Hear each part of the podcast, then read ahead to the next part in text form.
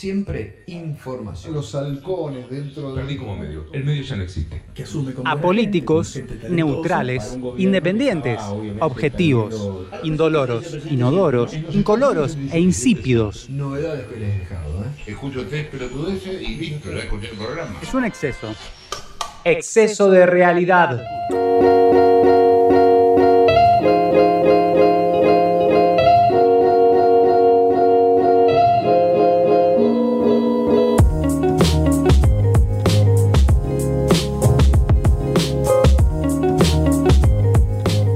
Encanta cuando el operador eh, Entiende las señas. tiene miedo. No. ¿Por qué tiene miedo? Tiene miedo a que, a que yo no lo mire y lo tenga 15 minutos Porque eh, acá no hay. esperando para que me dé Acá, algo. esto es radio verdad. Lo hago a propósito yo. Acá no hay tollback. Me hace sufrir, loco. No hay tollback. Esto es radio a la antigua. Claro. Eh, no hay tollback. No me puede decir, dale, pelotudo. Tenemos que manejarnos con señas.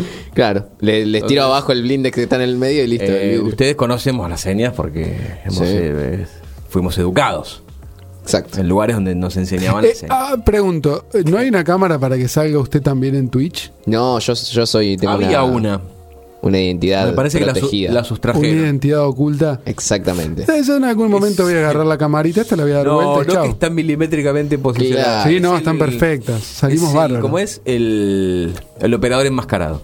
Ah, mira. A mí no me conoce. Podemos empezar a chorear con eso. ¿eh? Sí. Se nos ocurren cosas buenas. Lo que pasa que. Nos falta ganas, Claro. tiempo. Nos faltan ganas, tiempo y dinero. Claro. Así que si quieren aportar Claro. ahí, gente. Ya, eh, otra cosa que vamos a agregar en nuestro perfil dinero.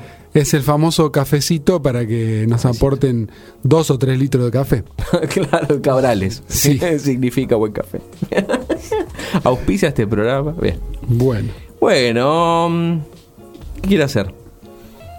Y vamos con la columna. Usted quiere que lo presente. Bueno, es momento No, de la no, columna no. De cultura pop. No, en serio. Hoy vamos a hablar de ídolos. ¿Pero Ídoles. qué de los ídolos? Porque hemos hecho otras columnas eh, de ídolos hace cinco años atrás eh, y el público se renueva. Pero, ¿qué vamos a hablar de los ídolos? ¿Qué vamos a conocer? ¿Qué costado vamos a, eh, Abordar. a, ahondar? Se, se te acabaron los adjetivos. Los adjetivos. Los, eh, Los los verbos. verbos. Eh, bueno, los verbos y los verboides.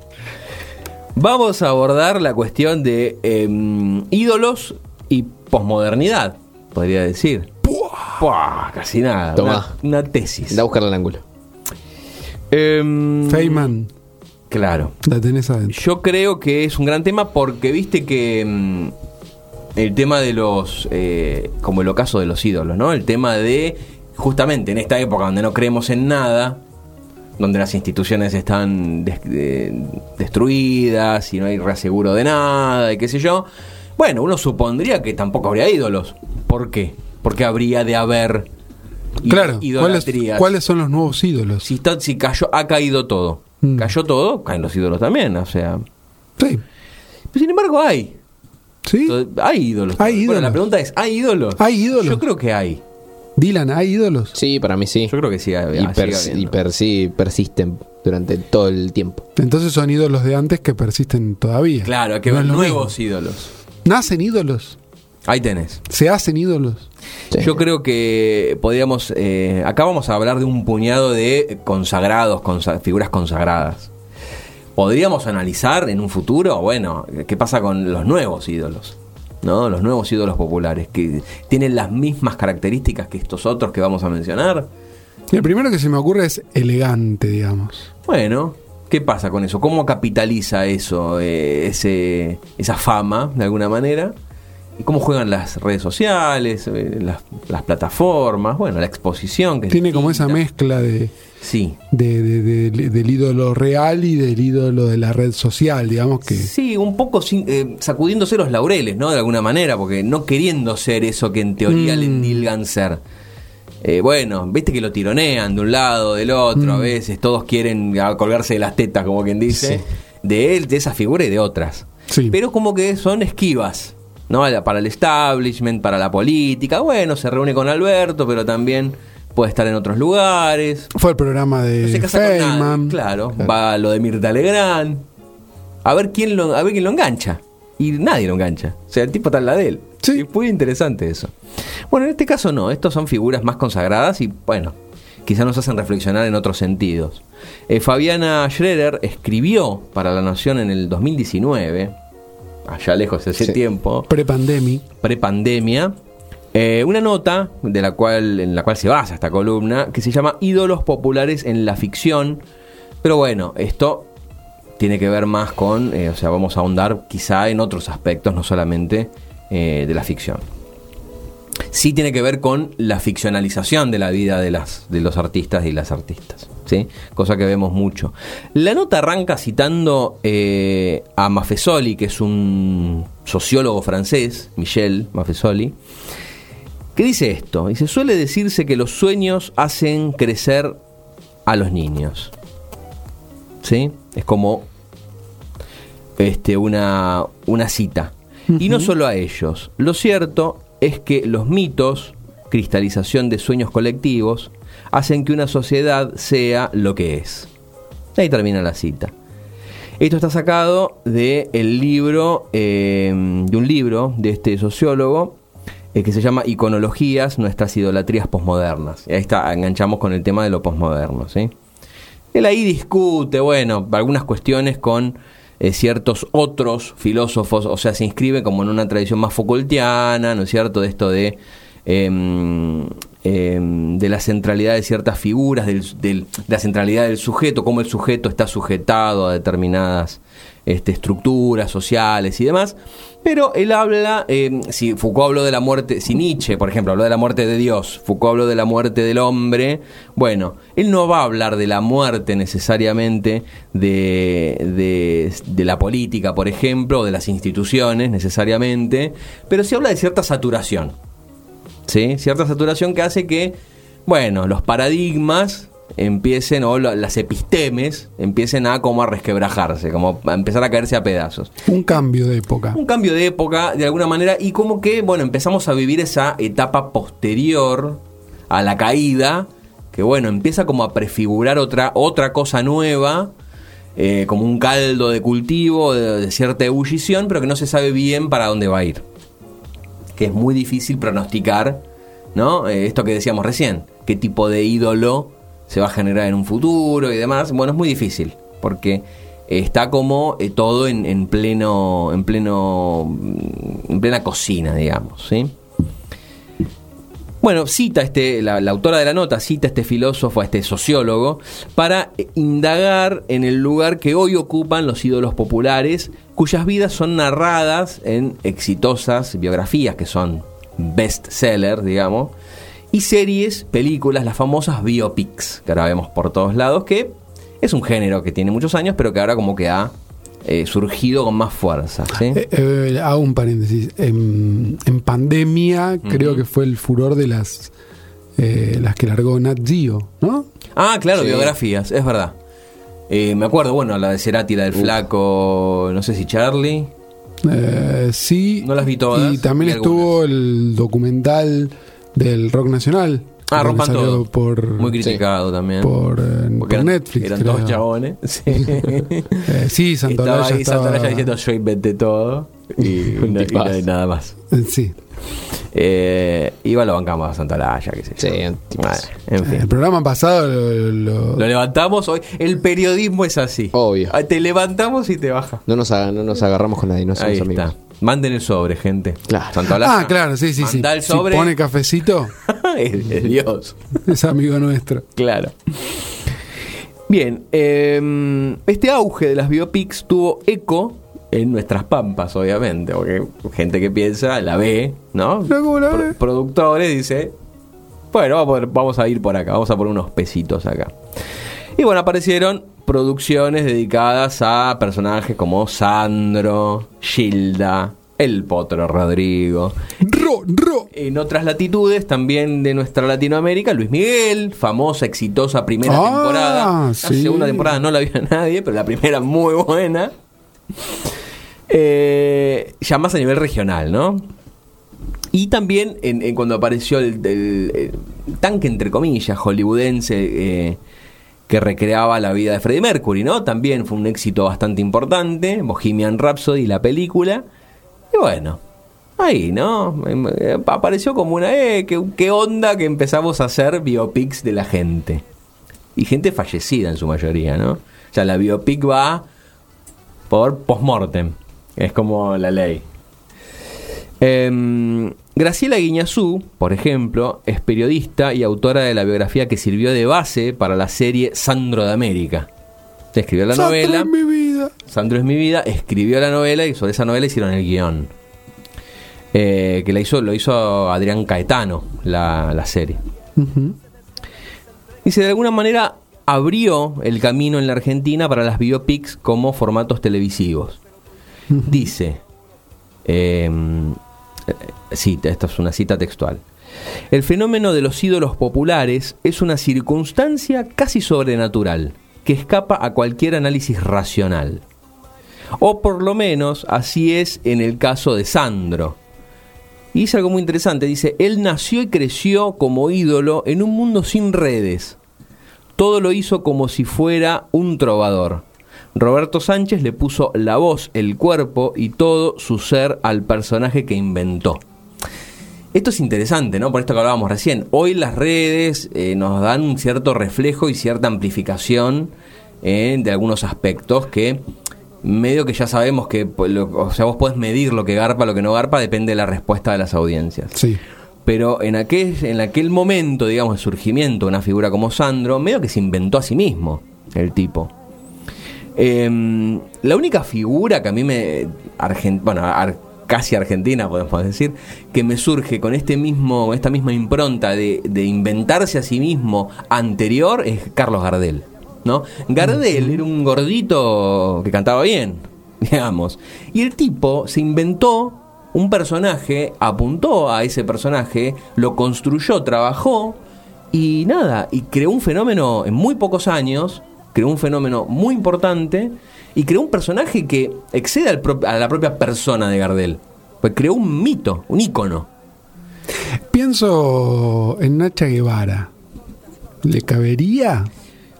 Bueno, no sé, yo pensaba en Gardel porque es como el eh, que inventó la forma que se canta tango, digamos, básicamente. Sí, sí, sí, sí, sí. Este. No sé, Nacha, ¿por qué decís por, por sus Porque papeles? también ha tenido tiene- muchos papeles en sí, cine muy icónicos. Sí, es un personaje también que Muy tiene este, este lado eh, irracional también, eh, un tanto rebelde. Más polémica, Eh, por ahí, Sí, sí, sí, sí. Eh, y, y convengamos también que para las mujeres eh, era muy difícil ser ídolas, digamos. Claro. Por ahí Bueno, ahora no tanto. un ratito hablamos, ya un poquito más adelante hablamos de Bien, por ahí ahora no, tanto, pero eso. Y no sé, ¿eh? No sé. Hay ciertos microclimas que uno, en los que uno está que uno piensa. Por eso, no, por eso, y pero digo, pienso en siendo. Nacha y digo, seguramente muchas mujeres eh, habrán dicho, yo quiero ser como Nacha Guevara. Sí.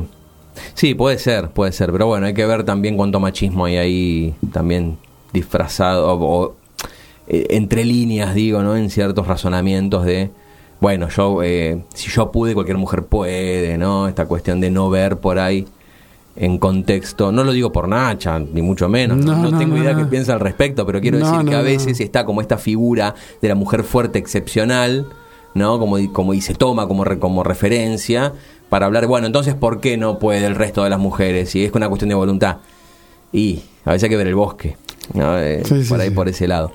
Bueno, volvemos a Roberto Volvemos. Sánchez. Em, cuenta en la nota que una vez le preguntó a Sandro cuál era su secreto. ¿No? Le preguntó cuál, cuál es tu secreto. Y le dijo que si tuviera el poder de hacer un ídolo, le contestó, dice, ¿te imaginas que tendría la agencia artística más grande del mundo? No canto más y me dedico a hacer ídolos. La máquina de hacer ídolos. Claro, lo que termina diciendo Guiñazú es que esto de cómo se construye un ídolo es un misterio. ¿sí? Es una cosa que muchas veces se ha tratado de dilucidar haciendo una especie de sociología aplicada, ¿no? a veces de psicologismos, a veces. Eh, acerca, a, si no, también otra explicación que da es la comunicación de masas, bueno, cómo interpela a las masas esta figura pero que todo eso eh, no sirve para nada frente a un misterio tan maravilloso y tan difícil de desentrañar, porque al fin y al cabo, ¿qué es lo que tiene esa figura y no otra? Que por ahí se cre- creó en el, que crió en el mismo contexto, eh, hacía lo mismo, todo, pero uno salió y el otro no. Es como, o sea, ¿cuántos pibes juegan a la pelota en la en Villa Fiorito en la misma época que Maradona jugaba? Pero Maradona hay uno. Entonces, las condiciones hacen al individuo. ¿Es el individuo excepcional en cualquier contexto? Si Maradona hubiese nacido en otro contexto, ¿hubiese sido Maradona?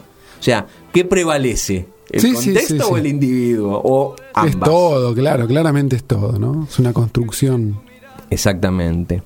Eh, Jesús Bracerras, que es director de la miniserie que cuenta la vida de Carlos Monzón, por ejemplo, otro personaje polémico, Polemiquísimo. polemiquísimo, sobre todo por el femicidio de Alicia Muñiz. Violento, sí, asesino. Sí, y bueno, también eh, condenado por la justicia.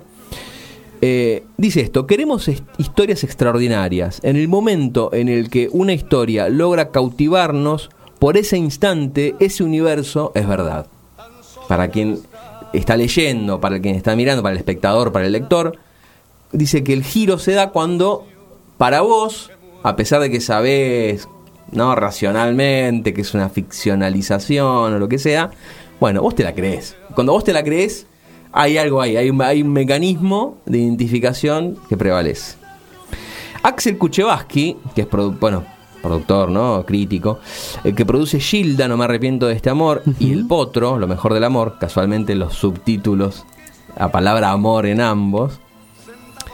Eh, bueno, dice que el género de las biopics es uno de los más recurridos y exitosos del cine, obviamente, y dice, hablamos de un género que te permite acceder a un público que ya tiene una relación emocional particular con la figura.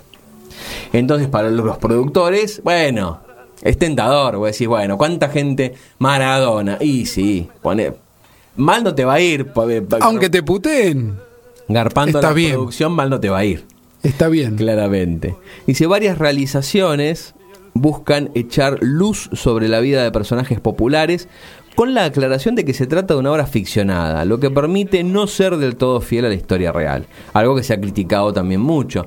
Salen siempre a decir, bueno, no, en tal año no pasó eso, o en eh, tal, tal cosa no está contada de esa manera. La misma, cuando se anunció que se iba a contar la vida de Maradona, bueno, la, la propia Claudia Villafañe dijo, en una declaración, en una entrevista, bueno, preguntaron qué, qué opinaba, y bueno, dice, "Mo- dice que cuenten la verdad porque si no voy a tener que contar yo cosas. Y la verdad, es un concepto complejo, sobre todo si tenés sí. que relatar la vida de alguien como Maradona y hacer una serie que más o menos le guste a todo el mundo porque la te- tenés que facturar. Entonces, es un problema decir la verdad, ¿no? Estamos como el meme, hay la verdad y la verdad. Me hice acordar de. eh, recomiendo eh, el perfil Comilleros. Comilleros en Instagram. Bien. Búsquenlo. ¿De qué va? Eh, casualmente, comillas mal ubicadas. Ah, mira, muy bien. Eh, la gente comparte carteles Sí, con comillas. con comillas no que no sabes para qué las pusieron, digamos. Claro, sí, hay mucho de eso, es cierto. Bueno, volvemos a la sociología y tenemos, eh, para, para no irnos tan lejos como No, Francia, no, tenemos no, un sociólogo que habla de estos temas, que es Juan José Sebrelli, que hemos hablado muchas veces de él. Dijo algunas veces que mucha gente necesita proyectarse en alguien que ha triunfado, lo que decíamos recién, ¿no? Cuando te, Claro. te captura est- este, esta fama, bueno, en este sentido, la socióloga eh, Marina Mogillansky, profesora de la UNSAM, dice que los ídolos populares nos permiten identificarnos, fantasear, soñar. Muchas veces se siguen sus historias casi como si fueran propias o de algún miembro de la familia, ¿no? Es como, está tan incorporado a veces que lo sentís como alguien muy cercano. Lo que es un problema a veces es que uno va, va- va a buscar un autógrafo por ahí, ¿no? Que se lleva a cierta desilusión. Es decir, ¿a quién no nos ha pasado de decir, este es una amargo? eh? Hasta es un tópico, ¿no? De ciertas series que ridiculizan esto de la fama y cómo llevar adelante la fama. Bueno, y ah, bueno, te vienen a pedir un autógrafo y por ahí tenés cara de ojete o querés estar tranquilo cenando y sí, la verdad que por ahí... Matías Canillán, que es un periodista deportivo, eh, cuando empieza su carrera de periodista deportivo, eh, la madre le veía condiciones. Cuando él se recibió, estudió, la madre le veía condiciones y no conseguía trabajo, era del interior, en fin. Y, y él estudia periodismo deportivo porque en la casa escuchaban el programa de Víctor Hugo. Ajá. Entonces la madre un día agarra y le escribe una carta a Víctor Hugo y lo trata como alguien de la familia, porque ellos Claro. escuchan el programa todos los días. Y Tal ustedes cual. son parte de nuestra familia. Y el tipo idea, ¿no? Yo lo único que le pido es que usted le dé una oportunidad a mi hijo y le aseguro que no lo va a defraudar. Y así fue que Víctor Hugo le dio la oportunidad a Matías Canillán y hoy es un excelente periodista deportivo y demás. Claro. Pero en la carta ella apunta a eso. Dice, ustedes son de, de la familia si los escuchamos todos los días. Tal cual. Están todos los días a las 7 acá en casa. Sí, sí, sí, tiene mucho que ver con esa identificación, tal cual. Además, en alguien podemos no creer en lo macro, ¿no? Esto de decir las instituciones se cayeron, la- no creen, no, qué sé yo, el ocaso de los dioses, qué sé yo, bien, fenómeno. Pero en lo micro, a alguien le tenés que creer. Sí, sí. Vos prendés la radio y a alguien le tenés. Lees un diario, lees un libro, lees. Escuchás Totalmente. hablar a alguien en Twitch, donde sea. Seguís a alguien en redes. A alguien le tenés que creer dos palabras de las que dice, porque si no, ya está. Es- Eso sí es el fin. Es el fin de la metáfora. Tal cual. y bueno, esta familiaridad puede tener un costado más conflictivo, por ejemplo, para la antropóloga social eh, Natalie Puex. ¿Qué es esto de estar muy cerca quizá de ciertas figuras, no? Dice, puede tener un costado un poco más eh, oscuro, si se quiere, ella es más pesimista. Ella cree que el ídolo es el reflejo de cierta tristeza de muchas personas, mucha gente, por la monotonía de la propia vida, digamos, ¿no? Entonces, de esa manera, esta monotonía los ha llevado a soñar, a fantasear con vivir la vida de otro. Aferrarse. Hay algo de eso. No creo que sea lo único. Mm. Pero algo de eso, por ahí, por eso a veces las grandes desilusiones, o por ahí también, lo pienso en este momento, han atentado contra eh, ídolos, ídolas, ¿no? Tan- Bueno, John Lennon, John. Lennon es el más. Pero ha habido otros atentados contra figuras así públicas, digamos, de personas que por ahí en un raye se desilusionaron, de ese se les cayó del pedestal y fueron a buscar. Entonces, hay un tema con esto también, ¿no? De esta cercanía en la identificación. Dice, la mirada de la vida de otros limitaría, para esta, para esta pensadora, la posibilidad de imaginar una propia vida más feliz. ¿no? Es como que eso obtura, ¿no? como que es algo que querés alcanzar, pero que obtura las posibilidades de que lo alcances, porque fantaseás, te identificás tanto con el otro que no vivís tu propia vida. Estamos de acuerdo que en el análisis de los ídolos hay algo del querer ser. Sí. Bien. Eh, para Jesús Bracerras hay un intento de encontrar elementos en común con uno mismo que nos hagan sentir que de alguna manera hay algo ahí cerca, ¿no? Algo que nos identifica. Es decir, que de alguna manera, aunque fantaseada, pensamos que nosotros también podemos llegar a ese lugar. Lo que no significa que sea algo que se quiera en la realidad. Digo, hay una fantasía que funciona ahí, al menos como objetivación de ciertos deseos. Entonces uno no quiere ser Messi de golpe, pero ahí se compra los botines de Messi, ¿no? Para patear algún tiro libre. Entonces, Sí. hay algo ahí, ¿no? De objetivar el deseo. La historia de un ídolo popular no deja de ser otra cosa que el análisis de un caso de éxito, sin dudas. De gente común y corriente que de pronto, de una manera desconocida e imprevisible, logra estallar, ¿no? Explota su, su fama. Esta admiración te da la oportunidad de entrar en su intimidad, conocer esos lugares inaccesibles, vivir su vida por un momento. Hoy pasa con las redes sociales que hay millones de seguidores que tienen las figuras y que bueno, esto permite, eh, digamos, eh, fisgonear o, espiar la vida de estas, de estas artistas o estos artistas que publican ahí todo, todo el tiempo. Y a veces, muchas veces, se encuentran defectos que tienen como un doble, un doble juego, ¿no? Hay en el defecto, en el ir a buscarle algo de lo humano, también de lo falente, que nos dé cierta tranquilidad. Bueno, al fin y al cabo son personas, ¿no? También, es como ahí. Yo creo que ahí es donde termina, crítica. donde termina de cerrar el ídolo. Claro, Que es donde más parecido a vos es. claro. Donde comete el error Bueno, o donde tiene una, Desliz. una adicción, un- no sé. Un lo que Pon- sea. Llámale el nombre que quieras. O dijo algo. Bueno, acá entra también a jugar un poco la cultura de la cancelación, ¿no? Porque es bancarse ciertos errores de, cier- de personas que uno admira y decir, bueno, esto no, lo comparto, esto no. Por eso hablábamos al principio de Cerati y de Spinetta. No se conocen tantas cuestiones problemáticas Claro. o polémicas de ellos dos. En cambio de Charlie, tenemos Sí, sí, sí, para ser dulce, claro. una bibliografía para tiene, un contar. grado, tiene un grado de exposición más alto. Mm. Bueno, si bien en todas las sociedades y culturas conocidas se registra la existencia de ídolos, obviamente, ¿cuáles son las características que prevalecen en la sociedad argentina? O sea, nosotros. ¿A quién admiramos?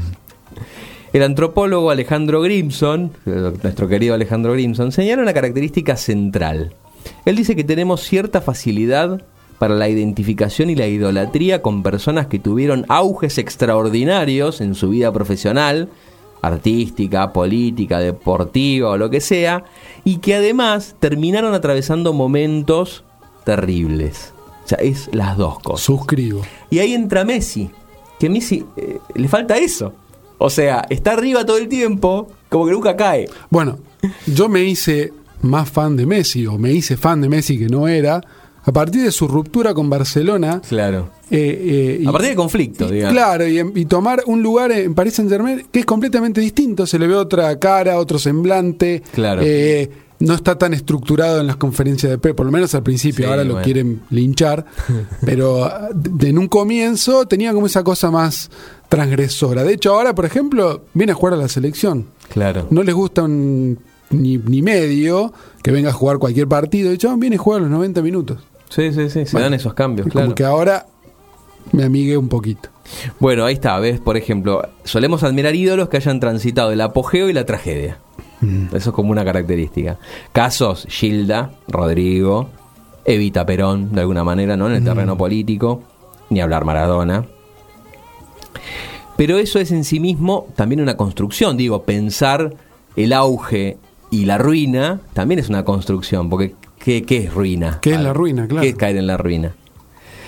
Esta construcción nos refleja y de alguna manera nos devuelve algo de nuestra propia identidad. Nos permite identificarnos como una sociedad eufórica, exitista básicamente, de blanco-negro, que por momentos se ve por encima de todos, ¿no? La clásica este, golatría argentina, y a veces nos creemos la peor mierda, ¿no? La- lo trágico de no salimos más, somos el peor país del mundo. Es, es las dos cosas eh, esto. Una, una y otra vez estar en la lona, dice Grimson, ¿no? Todo el tiempo. O sea, el auge y la, y la caída. Bueno, el caso de Diego nos identifica claramente. Tiene una cierta correlación metafórica con cierto carácter ciclotímico de nuestra sociedad. Es llamativo que nuestros máximos ídolos tengan estos dos elementos en común, una era de apogeo y finales trágicos. Em, pero además, por ejemplo, estas figuras representan una trayectoria de ascenso social, sobre todo Gilda, Maradona, Rodrigo, ¿sí? de éxito y de popularidad que rompieron con algunos de los cercos que establecen o, o las élites o que los identifica con ciertos sectores. Es decir, salió de ahí y pudo romper con ese molde. Otra cosa que no tienen ni Cerati Ni Messi, ni Spinetta, de alguna manera. ni Messi. Sea, son características que, bueno, de alguna manera están ahí y bueno, si faltan, no está como la, la mezcla. Quizá Sí, no termina de cerrar. No termina de cerrar. De algo estamos seguros, y es que todo pueblo necesita de sus mitos para afianzar su identidad. Alejandro Margulis, autor de la biografía Gilda, la abanderada de la bailanta y de Santa Gilda, dice que este personaje se adapta perfectamente a los tiempos que corren, porque tiene una característica adicional. Él dice que el caso de Gilda es muy particular. Es un alma buena, querible, que hizo todo lo posible por cumplir su sueño y por sobre todo es una mujer que se impuso y ganó su lugar en un mundo de hombres. Esa es, digamos, la particularidad de Gilda, a diferencia de, bueno, qué sé yo, otros ídolos varones que si bien rompieron el cerco de el estigma social, si se quiere, de la clase, vamos a decir así, de la clase social, Gilda también transgredió quizá algo de eso y también transgredió ¿no? La cuestión de género. La cuestión de género. Y desde un lugar, digamos, eh, no de llevarse puesto, digamos, eh, como decíamos recién, ¿no? No desde un lugar de pedantería de si yo puedo, ¿por qué las minas no pueden? No, no, desde un lugar de una humildad eh, increíble que, bueno, la- No reforzó estereotipos, digamos. absolutamente, y con una, bueno, una visión de la vida totalmente este, elogiable, ¿no? Eh, bueno, esta fue la columna y por eso estamos escuchando un poquito de Gilda de fondo porque nos gusta, la bancamos, saben. Me encantó. Quienes nos escuchan que bancamos mucho a Gilda. Así que bueno, ídolos populares pasaron por exceso de realidad.